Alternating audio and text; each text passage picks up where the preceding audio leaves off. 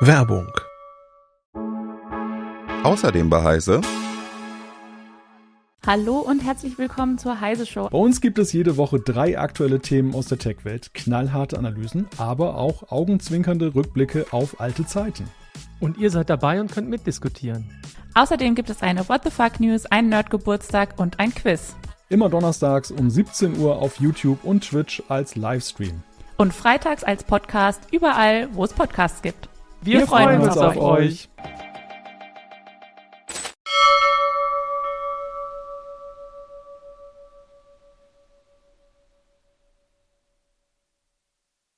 Hallo und herzlich willkommen zu Bitrauschen, der Prozessor-Podcast von CT. In unserer Folge 2022-19 sprechen wir über USB 4 2.0, also was das bringen soll und weshalb es so einen kuriosen Namen hat. Bis gleich. CT Bitrauschen. Der Prozessor-Podcast vom Computermagazin CT. Moin, mein Name ist Carsten Spille. In dieser Ausgabe des Podcasts Bitrauschen spreche ich mit meinem Kollegen Christoph Windeck. Hallo Christoph. Ja, hallo Carsten. Moin. Ähm, vorab wollte ich noch schnell zwei Punkte in eigener Sache äh, anmerken. Ähm, zum einen einen sehr erfreulichen. Zum einen meldet nämlich unser äh, Podcast-Dienstleister Podigy, dass das Bitrauschen mittlerweile über 10.000 regelmäßige Hörer hat. Das freut uns sehr und wir bedanken uns auch ganz herzlich bei Ihnen, dass Sie uns äh, so fleißig zuhören und hoffen, dass Sie uns auch gern weiterempfehlen. Der zweite Punkt äh, betrifft eine interne CT-Angelegenheit. Und zwar suchen wir im Hardware-Ressort Verstärkung in Form eines technischen Assistenten oder einer technischen Assistentin. Wenn Sie sich bewerben möchten oder jemanden kennen, äh, schauen Sie doch einfach unter heise-gruppe.de-karriere oder melden sich direkt bei uns via bit-rauschen.ct.de. So, nun aber zum USB-Thema. Da gab es ja kürzlich eine tolle ähm, ja, Aufregermeldung, möchte ich nicht sagen, aber es war schon irgendwie lustig. Das Industriegremium USB.org hat kürzlich die Spezifikation USB 4 2.0 angekündigt, die eine Geschwindigkeit von 80 Gigabit pro Sekunde schaffen soll. Ähm, was ist, aus abgesehen vom lustigen Namen, denn daran so besonders, Christoph? Ja, vor allem ist der Name besonders bescheuert. Ähm, fangen wir mal mit der einfachen Sache an, mit der Geschwindigkeit. Also auch das ist so ein bisschen skurril, denn ähm, wir haben ja gerade im vergangenen CT-Heft äh, in der Ausgabe, ähm, was war das, die 19, superschnelles USB mit äh, 20 Gigabit Sekunde gemacht. Äh, wohl wissend, dass es eigentlich schon 40 Gigabit Sekunde gibt, aber es gibt halt noch gar keine Geräte, die diese 40 Gigabit Sekunde wirklich ausreizen. Im Grunde sind wir bei USB 3.2 Gen 2X2, das sage ich jetzt ähm, absichtlich so, äh, die Hörerinnen und Hörer bitte merken, USB 3.2 Gen 2X2, da kann man 20 Gigabit Sekunden mit übertragen und die schnellsten Geräte, die das so nutzen, sind ähm, einige wenige USB-SSDs. Äh, und man braucht auch noch, um das wirklich in der Praxis zu nutzen, ähm, eigentlich eine ultraschnelle SSD in seinem Gerät. Das hat ja gar nicht jeder. Ähm, und äh, viele Notebooks kennen das zum Beispiel gar nicht. Das heißt, äh, eigentlich ist die Spezifikation für 40 Gigabit pro Sekunde schon lange draußen. Man findet aber eigentlich gar keine Geräte, die das können. Und jetzt kommt noch 80 Gigabit hinterher und man fragt sich so ein bisschen, was ist denn eigentlich der Anlass? Das ist die eine Geschichte. Was aber noch viel behämmerter ist, ist dieses USB 4 2.0, ähm, genau. weil, diese, weil es diese ganze Namenskonvention bricht. Ja, wieso findest du das denn so verwirrend? Ich meine, USB 4 äh, war ja jetzt quasi schon altbekannt für uns äh, Bitrauscher. Ähm, USB 4 2.0 ist doch eigentlich eine logische Erweiterung. Ja, wenn man auch mit USB 1, USB 1 2.0 und so weiter angefangen hätte. Aber schau mal 25 Jahre zurück, da ging es los, da hieß es erstmal nur USB. Ähm, wie so oft, wenn dann so neue Techniken kommen, hat man damals, ähm, war das alt angekündigt, schon ein Jahr vorher, und man hat so gerätselt, was soll das denn werden? Das war ja noch die Zeit der seriellen und parallelen Schnittstellen und so. Und ähm, dann war USB am Anfang ja zunächst nicht so ein ähm, Riesenerfolg, hat sich dann aber doch zur sicherlich wohl bekanntesten Schnittstelle entwickelt. Das ist ja auch alles sehr schön, ist auch sehr erfolgreich. Und ähm, äh, es kam dann USB 2.0, also direkt so ein ganzer Versionsschritt. Und dann kam USB 3.0 vor mittlerweile über zehn Jahren. Und dabei gab es jedes Mal einen neuen Modus mit einer höheren Geschwindigkeit. Also ähm, USB brachte zunächst irgendwie Fullspeed und dann gab es noch für Tastaturen und Mäuse den ultralahmen Low-Speed-Modus. Ähm, aber mit USB 2.0 kam dann Highspeed und mit USB 3.0 kam Superspeed. Also egal wie das jetzt genau heißt, aber man konnte irgendwie sich vorstellen, okay, da wird es irgendwie jetzt schneller und äh, es kommt dann so ein so eine neue, relativ einfache Versionsbezeichnung. Denn ich meine, jetzt mal ganz, äh, also wir Nerds vielleicht unterscheiden dann vielleicht noch diese Nachkommastellen, aber wer im Markt draußen, also die allermeisten Leute, die einen Computer benutzen, tun das ja nicht, weil sie die Technik so toll finden, sondern weil sie einen brauchen. Und dann wollen sie was Schnelles anfinden, anbinden, ähm, eine schnelle ähm, Festplatte zum Beispiel oder SSD und dann brauchen sie halt einfache Standards, wo man sagt, okay, USB 2 ist vielleicht ein bisschen lahm, dann nehme ich lieber was mit USB 3, so als Beispiel. Und mit mit USB 3.1 ging das dann komischerweise mit den Nachkommastellen los. Dann kam USB 3.1 mit Superspeed Plus. Ähm, und dann war der vollkommene Irrsinn. da haben auch wir damals noch gedacht, jetzt äh, kommen also diese 10 Gigabit Sekunde nach Superspeed.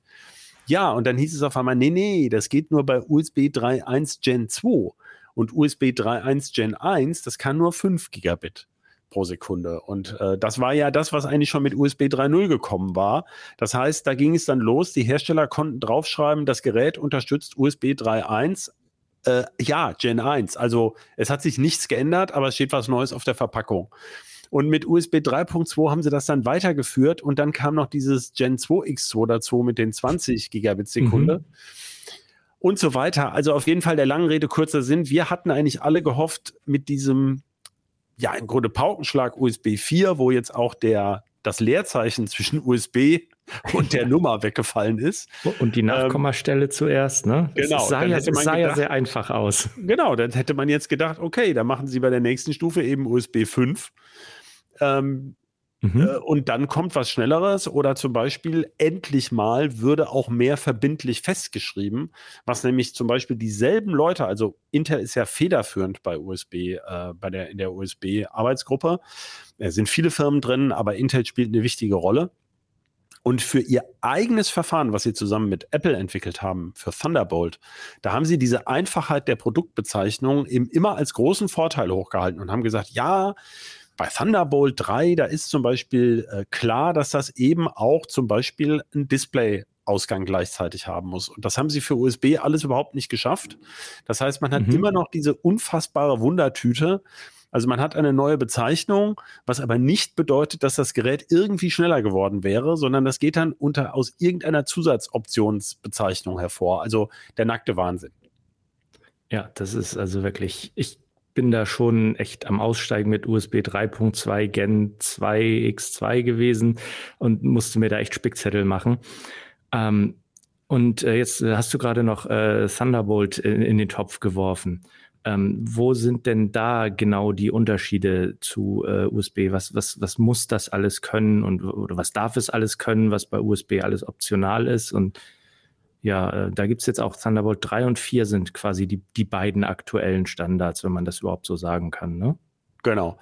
Mit äh, auch bei Thunderbolt ist es so, bei Thunderbolt war es von Anfang an so, dass man so ein bisschen das Apple-Konzept benutzt hat. Was interessiert mich meine Hardware von gestern? Da gab es also einen härteren Bruch. Ähm, Thunderbolt ging eigentlich los, da haben sie die Mini-Display-Port-Buchse mitverwendet. Mhm. Und äh, darüber alternativ, wenn halt Thunderbolt-Geräte angeschlossen waren, dann hat das System das erkannt und dann eben Thunderbolt-Signale geschickt. Und da äh, und dann äh, brauchte man keine zusätzlichen Buchsen. Ähm, ich sag mal, warum das so spannend ist. Es geht ja vor allem beim Anschluss von dermaßen schneller Peripherie, die könnte ich bei einem Desktop-PC ja reinstecken. Äh, und hätte dann nicht irgendein Kabelgewirr. Es geht ja vor allem um Notebooks bei diesen schnellen Standards. Und da war halt die olle USB-A-Buchse, also abgesehen von dem Witz, man steckt es immer dreimal ein, bis es geht, ist die nach heutigen Maßstäben ist halt schon 20 Jahre alt, Ja. relativ groß und kann dafür ganz schön wenig. Und äh, Thunderbolt hat eigentlich schon diese Idee umgesetzt, mit diesem Mini-Display-Port eine kompaktere Buchse mit mehr Kontakten zu verwenden. Und ähm, mit Thunderbolt 3 ist man dann aber auf die USB-C-Buchse übergewechselt, was natürlich für die Leute, die das benutzen möchten und sich nicht, wie wir beide jetzt äh, täglich damit auseinandersetzen, schon mal, damit geht ja, da geht ja die Verwirrung schon los. Hä? Das ist dieselbe Buchse und ich kann ganz unterschiedliche Geräte anschließen. Das hört sich erstmal nicht so clever an, aber letztlich muss ich sagen, über die Jahre ist mir die Idee dann schon eingeleuchtet und ich finde es tatsächlich eine schlaue Idee. So nach dem Motto, es sind halt x Buchsen dran und je nachdem, was ich da einstecke, handeln die das schon untereinander aus. Ja. Also ich muss da nicht so viele Adapter haben und so. Also die Idee kann ich nachvollziehen. Und ähm, bei Thunderbolt ist es jetzt erstmal, also es benutzt genau dieselben USB-C-Buchsen und wenn da so ein kleines Blitzsymbol da dran ist, also Mhm. für Thunderbolt, ähm, Donner, was war es, Donnerschlag, ne? Oder Donnerbolzen. Also eins von beidem. Eigentlich ja nicht Blitz, dann müsste es ja irgendwie Genau. Flash heißen, aber das ist ja schon für den Flash-Speicher. Ähm, also Und, sagen äh, wir mal Donnerschlag. Vielleicht kommt es auch von Apples Lightning. Vielleicht ist es auch das, wer weiß, was sie sich dabei gedacht Ja, haben. ja. Also, wenn die, neben der USB-C-Buchse jedenfalls so ein Blitzsymbol ist, dann kann sie auch Thunderbolt, also Thunderbolt 3 oder 4. Und das Mhm. Gute ist, bei Thunderbolt, da geht es nämlich schon los, Thunderbolt kann immer auch USB. Das ist schon mal der erste Punkt. Ähm, also ich kann da auch irgendeinen komischen USB-C auf irgendwas Adapter anschließen und der geht dann auch. Oder eben eine, eine, eine USB-C SSD. Mhm. Aber also was, was, was in den Stecker passt, funktioniert quasi. Genau, das ist ja schon mal ein sehr schöner Gedanke. Und ähm, was bei Thunderbolt äh, auch immer dabei war von Anfang an, ich habe ja schon erwähnt, äh, nicht ohne Hintergedanken, dass sie die DisplayPort, Mini-DisplayPort-Buchse genommen haben. Es war Mhm. immer schon dabei, was USB-C im Prinzip auch kann, aber nicht jede Buchse eben, dass man auch ein Display anschließen kann stattdessen. Es muss natürlich ein Thunderbolt-Display sein, also es muss eines sein, das den entsprechenden Converter-Chip eingebaut hat. Mhm. Oder es gibt halt Adapter dafür. Und ähm, nach diesem Konzept hat Thunderbolt viel mehr Zwang, also aus Sicht der Hersteller. Das heißt, wenn ich da dieses Blitzsymbol hinmalen möchte, dann muss ich diese USB-C unter oder USB-Unterstützung haben. Ich muss dieses DisplayPort können und ich muss auch an mindestens einer Buchse des Gerätes eine Stromeinspeisung haben. Das ist ja das bei USB Power Delivery. Also ich kann damit das Gerät auch laden. Mhm. Und ähm, selbst das ist ja alles bei USB-C optional, was schon auch viele Laien nicht verstehen, dass man dann äh, zwar eine USB-C-Buchse hat, aber man äh, die tut dann wirklich nur dasselbe wie eine USB-A-Buchse. Ähm, es passen nur andere Stecker rein. Äh, das ist durchaus zulässig. Und das ist ja also der eine wichtige Vorteil von Thunderbolt. Ähm, aber es gibt eben auch, also das funktioniert, die, die eigentliche Thunderbolt-Übertragung, wenn sie eben nicht auf diesen USB-C-Kompatibilitätsmodus zurückfällt, die funktioniert grundsätzlich anders. Da sind also Spezialchips dahinter, die was etwas ganz anders machen. Da können wir ja nachher noch drauf eingehen, wenn wir noch, wenn wir noch Zeit haben. Mhm. Und ähm, was, was kann man da noch so anschließen? Also wir haben ja auch zum Beispiel schon mal ähm, Grafik, externe Grafikkartengehäuse getestet, die sich ja. auch per. Thunderbolt anschließen Na klar, das habe ich schon völlig vergessen. ließen. Ne? Ja, das. Also Thunderbolt kann auch einen Modus, in dem man PCI Express Geräte extern anschließen kann. Das war Mhm. damals ein Riesending. Also das hat uns, also weiß ich auch noch, auch mich. Das war eine super Idee. Also PCI Express oder PCI extern an PCs anzuschließen. Die Idee ist schon uralt, die gibt es schon lange. Und das war aber immer ein Wahnsinnsaufwand. Da brauchte man solche Spezialboxen für und Spezialkabel und deswegen hat es auch niemand gemacht, außer bei ganz besonderem Messequipment. Im Grunde war das so eine Idee, die kam aus den modularen Industriecomputern. Mhm. Und mit Thunderbolt wurde sozusagen der Traum war, ich kann eine externe Grafikkarte nachrüsten. Das ist ja eigentlich der Hauptzweck bei einem Notebook. Also ich habe ein, ein schlankes, dünnes Notebook, was lange läuft, aber eben keinen guten Grafikchip hat, damit das alles mit dem lange Laufen und leicht und leiser Kühlung Mhm. auch funktioniert. Und dann hänge ich einfach so eine externe Grafikbox an. Äh, Und das hört Genau. sich super an. Und es hat sich aber gezeigt, dass es eine total dämliche Idee war, denn das hat sich überhaupt nicht durchgesetzt. Also Apple hat das bisher bei diesen neuen eigenen Prozessoren einfach stumpf gekappt, diese Möglichkeit. Ähm, es hat sich halt, also es gibt Fans von dieser Idee, aber für die allermeisten Menschen hat sich herausgestellt, dass das wenig gangbar ist, denn man braucht ja erstmal trotzdem so eine externe Box, mhm. eine eigenen Stromversorgung, wo ja diese Grafikkarte erstmal rein genau. muss. Dann muss das Betriebssystem die Treiber unterstützen, also oder die Grafikkarte unterstützen mhm. und Treiber dafür haben. Das ist jetzt auf der Windows-Seite jetzt nicht das Riesenproblem. Und jetzt kommt aber das Aber. Diese Box, die ist oft so teuer und so aufwendig und so groß, dass man sich eigentlich einen abgespeckten Gaming-PC komplett daneben stellen kann. Ähm, und gerade für die Macis, die jetzt mit der Grafikkarte vielleicht spielen wollten, war das ja sowieso die viel bessere Lösung, weil es unter dem Mac mit dem Gaming eh nie so super toll funktioniert hat. Ähm, das heißt, äh, äh, der, der Preisunterschied zu einem kompletten zweiten Windows-PC ist oft gar nicht so groß. Und das ein Problem, ein technisches Problem, was noch dahinter steht und sich in den nächsten Jahren auch verschärfen dürfte. Über dieses Thunderbolt-Kabel kriege ich zwar PCI Express rüber, aber nicht mit der vollen Datentransferrate, die so ein PCI Express for Graphics Slot intern in einem PC kann. Ähm, das heißt, dazu kommt noch, dass ähm, Thunderbolt im Grunde so bei PCI Express 3, also vier Lanes nach der Spezifikation PCI Express 3, das heißt PCI Express 3.0 X4 wäre das dann, mhm. sozusagen wie die letzte SSD-Generation. Nein, die vorletzte müsste man ja sagen. Und vor, jetzt kommt ja schon, ja. Genau, jetzt kommt ja schon PCI Express 5.0 X4, mhm. also die ersten SSDs sind quasi schon avisiert. Die ja. ersten PCI Express 5.0 Grafikkarten kommen mit 16 Lanes dann. Ähm, und da sieht dann Thunderbolt äh, eigentlich ziemlich alt aus. Ähm, das heißt, also die zu schwache Datentransferrate zur Grafikkarte, die begrenzt da dann auch den Spielspaß. Und abgesehen davon ist es bei diesem Kabelverhau mit einer Extra-Box, wo stecke ich das Display an und so weiter. Also da gibt es noch eine Menge wie soll man sagen, noch ein paar Randprobleme, sodass sich das nie, also diese Idee von dem modularen PC, die hat sich bisher nicht so richtig materialisiert, weil es dann doch immer noch mehr Nachteile gibt, als man hm. im, in der ersten Begeisterung so denkt. Ja. Aber Thunderbolt kann das im Prinzip, ja, kann es weiterhin. Und ähm, gibt es da noch andere Unterschiede in der Technik? Äh, ich würde mal sagen, noch ganz kurz fällt mir gerade ein. Es gibt natürlich im, Te also so im, bei Technikern oder technischen Anwendungen gibt es natürlich gute Gründe, eine PCI Express Karte per Thunderbolt anzuschließen. Also auf dem, beim Mac war das ganz oft eben so teurere Sound Interfaces, die mhm. das gut nutzen konnten, weil auch die Latenzen zum Teil besser sein können als bei USB, wenn das, wenn das richtig gemacht wird. Oder auch eine 10 Gigabit Ethernet Netzwerkkarte ähm, kann man da im Prinzip mhm. anstecken. Das Zubehör war nur immer relativ teuer. Ja, oder und, so, so äh, ganz einfach so Renderboxen auch, ne, wo, wo du halt einmal was auf die Grafikkarte schiebst, die rechnet dann eine halbe Stunde dran rum und dann hast du deinen, ich will jetzt nicht sagen Animationsfilm fertig, aber zumindest ein paar Bilder davon. Na klar. Was halt nicht also, so auf die Interaktivität gibt, ankommt wie ja. bei Spielen. Du hast schon recht, vielleicht sollte ich, also ich war mit diesen E-GPUs für die breite Masse, das ja. hat halt nicht funktioniert, aber es gibt durchaus Spezialanwendungen, wo das mit dem PCI Express ähm, wirklich praktisch ist, aber da geht es dann richtig ins Geld. Also das ist ja, ähm, für wenige Leute attraktiv.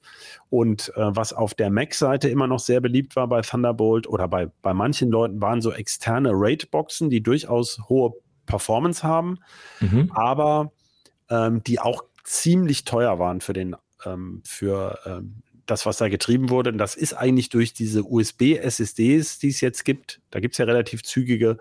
Ähm, ja, es mag immer noch den Anwendungsfall dafür geben, also einzelne, aber für die breite Masse ist es so, dass so eine flotte USB-SSD das eigentlich erschlägt. Das heißt also, mhm. Thunderbolt, diese Vorteile sind so ein bisschen weggefallen. Thunderbolt kann man aber so hin hintereinander schalten, was bei USB nicht so ohne weiteres äh, machbar ist. Bei USB gibt es ja Hubs, aber bei Thunderbolt konnte man zum Beispiel mehrere Displays ähm, Daisy chainen, also die mhm. berühmte Gänseblümchenkette, äh, Daisy äh, Chain.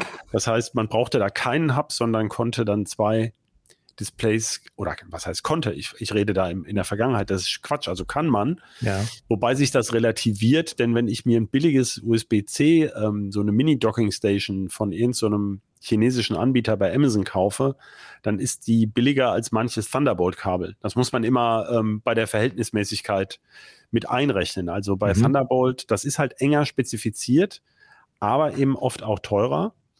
Und ich glaube, du hattest vorhin gefragt, was macht Thunderbolt anders technisch? Ja, ne? genau. Ja. Da, wie soll man das jetzt erklären, wenn man da nicht so drin steckt? Also, sagen wir mal so, bei, bei den ganzen USB-C-Verfahren, die können ja auch alternativ DisplayPort zum Beispiel. Mhm.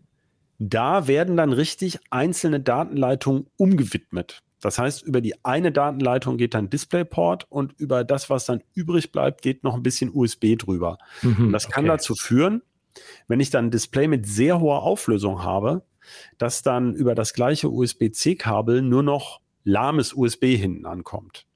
Ja, ah, das okay. heißt, also die, die Bandbreite oder die, ja, die Bandbreite in dem Fall wird dann einem, einer, einer Geräteklasse fest zugeordnet sozusagen. Wenn ich sage, ich hänge da jetzt ein 4K 120 Hertz Display dran, das braucht so und so viel Gigabit, weil die Spezifikation das vorsieht, wird das quasi fest alloziert.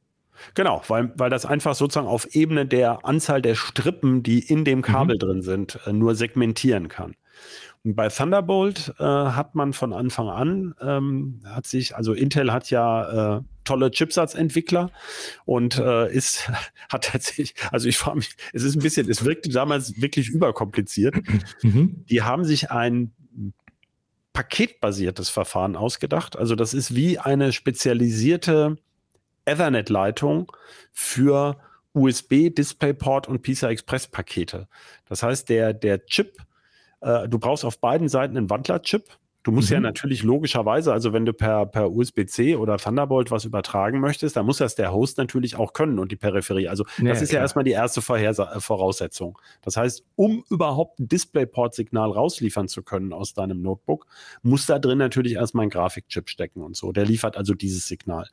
Um USB zu verbinden, muss dein PC, das ist natürlich eine, eine Binsenweisheit, muss halt ähm, einen USB-Controller haben, logischerweise. Und um PCI Express zu übertragen, brauchst du, musst du halt ein paar PCI Express Lines anschließen auf, auf der Host-Seite. Und das Peripheriegerät, was das dann nutzen möchte, muss das natürlich auch haben.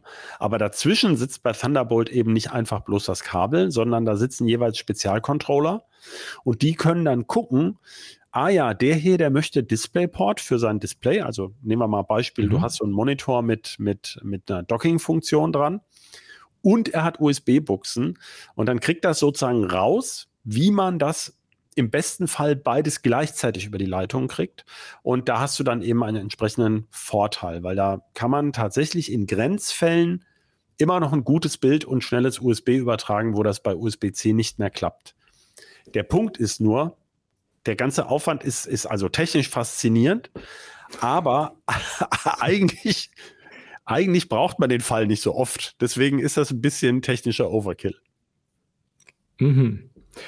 Und äh, um jetzt mal den Bogen zurückzuschlagen, ähm, wir, haben ja, wir haben ja anfangs schon gesagt, ähm, schnelle Endgeräte sind ja sogar auch bei, bei äh, USB äh, 3.2 Gen 2 X2 ähm, etwas Mangelware.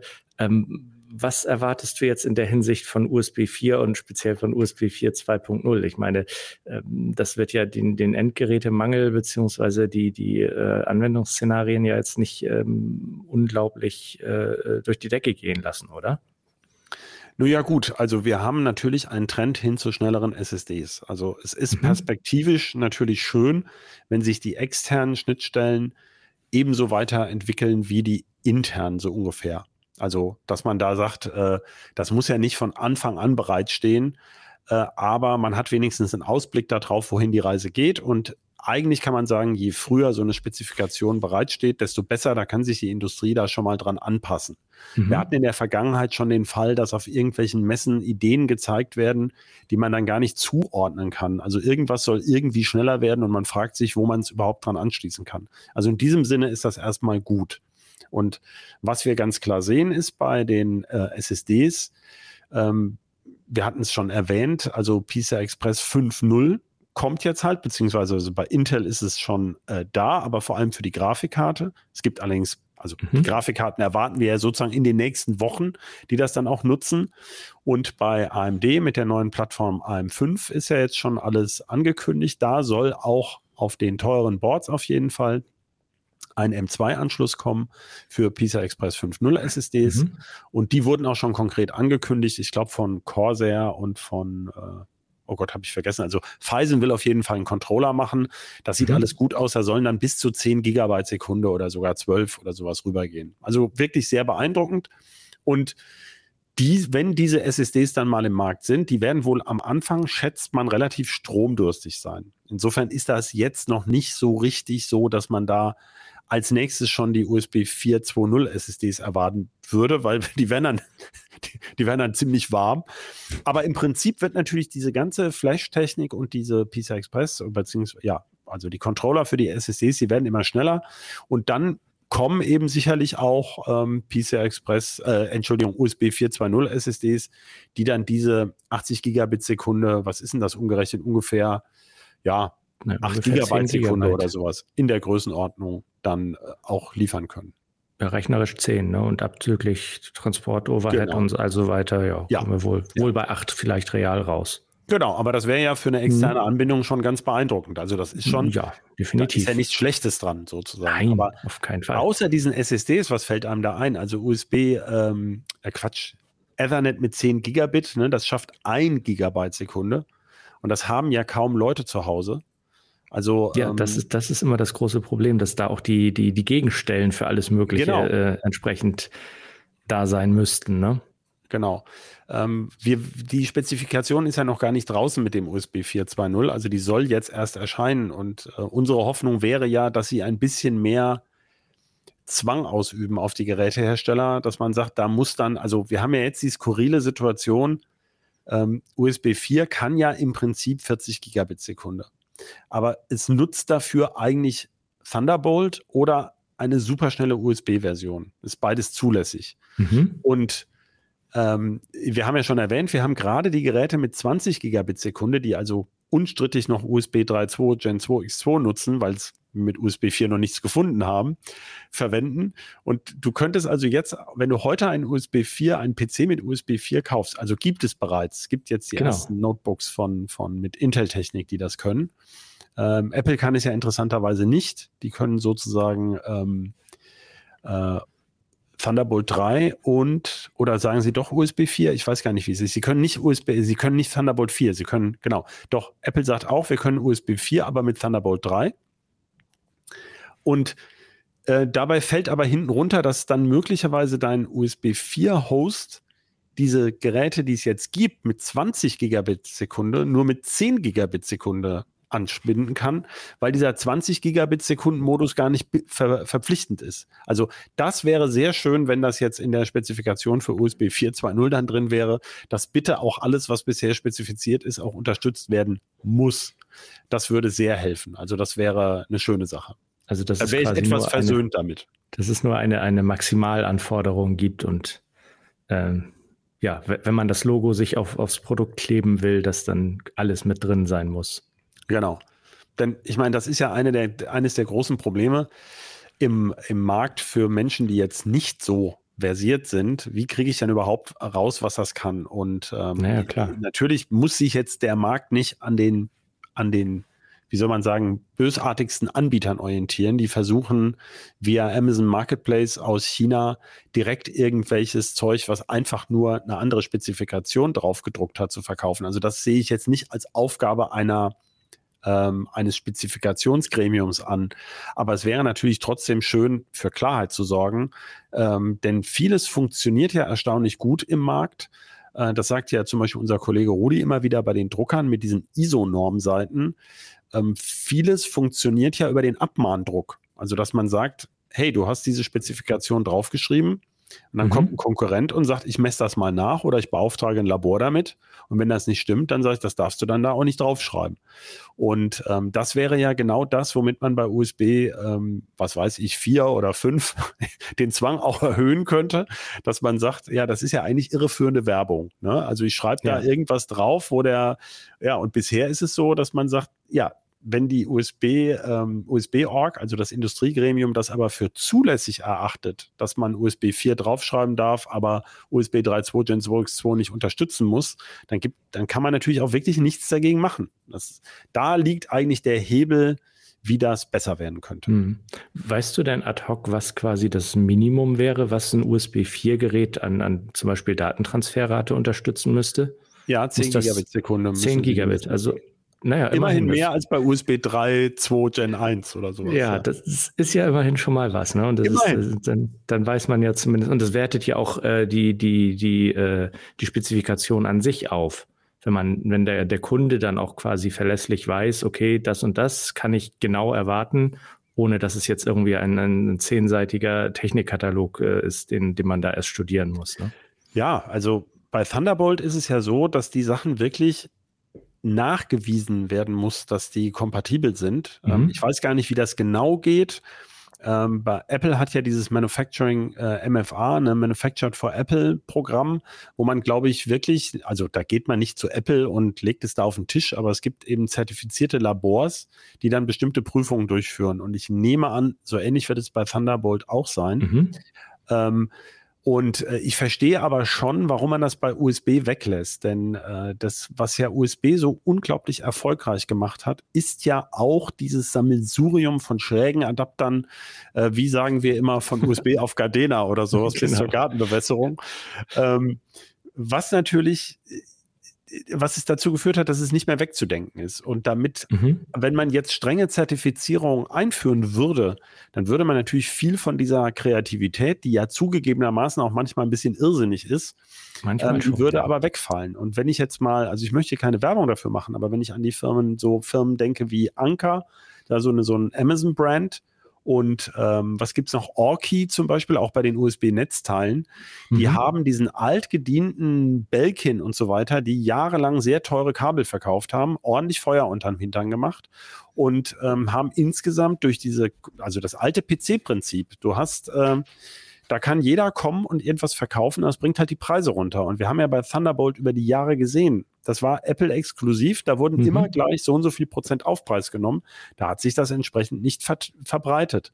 Und insofern muss man wohl immer so ein bisschen Gewurstel in Kauf nehmen, damit es schön billig wird und damit es auch zügig die Sachen auf den Markt kommen. Also ich bin wirklich beeindruckt, wie viele ähm, chinesische Firmen äh, oder auch taiwanische, taiwanesische, taiwanische und chinesische Firmen in den letzten Jahren da ähm, in diesem Zubehörmarkt wirklich gute Produkte, gut, die haben, manche haben anfangs nicht so gute Produkte geschafft, aber das ist, glaube ich, überall so äh, und mittlerweile eben sich da etablieren konnten. Äh, das ist aus Kundensicht durchaus positiv. Also insofern eine zu strenge Spezifikation hat auch einen Nachteil. Mhm. Also USB 4 2.0 ähm, ist vielleicht doch noch äh, eine Überlegung wert und nicht irgendwie völliger Wahnsinn. Wenn es dann kommt, wir werden, wir ja. werden ja sicherlich nachmessen. W wann glaubst du denn, dass wir die ersten Produkte sehen werden? Boah, ich glaube, also vor zwei Jahren wird das nichts. Ich warte erstmal auf USB 4 mit 40 Gigabit Sekunde. Ja. Und also auf wirklich echte USB 4 Produkte, die also nicht diesen Thunderbolt-Umweg nehmen. Äh, man, man kann also unter dem Dach von USB 4 mit dem Thunderbolt 3 Transfermodus äh, und so arbeiten. Also kann man diese Geschwindigkeit erreichen. Das ist auch zulässig. Mhm. Und das können die Gegenstellen im Moment auch. Äh, und da haben wir so die ersten zwei, drei Geräte gesehen jetzt. Äh, auch, aber da schon zum Beispiel schon wieder mit Kompatibilitätsproblemen. Und ähm, äh, 40 Gigabit haben wir noch gar nicht gesehen. Das heißt, äh, wenn wir die jetzt im Moment nicht haben und angesichts der Bauteileknappheit, also da fehlt es wahrscheinlich auch an Controllern, wird das vermutlich erst nächstes Jahr was. Dann wird also USB 4.2.0 dann wahrscheinlich erst übernächstes Jahr was. Also vor 2024 erwarte ich da eigentlich wenig. Wunderbar. Dann äh, sprechen wir uns in knapp zwei Jahren nochmal wieder und schauen mal, was es dann alles an USB 4 2.0 gibt und wie lame und alt wir das dann schon finden, weil es dann schon USB 4 3.7 gibt oder sowas. Na klar. Ja, dann äh, vielen Dank, Christoph, an dich und äh, auch an unseren Producer Shahin und vor allem natürlich auch an unsere, wie wir gehört haben, über 10.000 Zuhörerinnen und Zuhörer. Vielen Dank an Sie alle. Ähm, wir freuen uns wie immer über Feedback per E-Mail an bit-rauschen.ct.de und nochmal die Erinnerung, äh, auch wenn Sie bei uns mitarbeiten möchten als technischer Assistent oder technische Assistentin, auch an dieselbe E-Mail-Adresse gerne eine Bewerbung schreiben. Ähm, wenn Sie Lust haben, hören Sie gerne auch bei den anderen Podcasts von äh, Heise Medien nochmal rein. Die finden Sie unter heise.de-podcasts.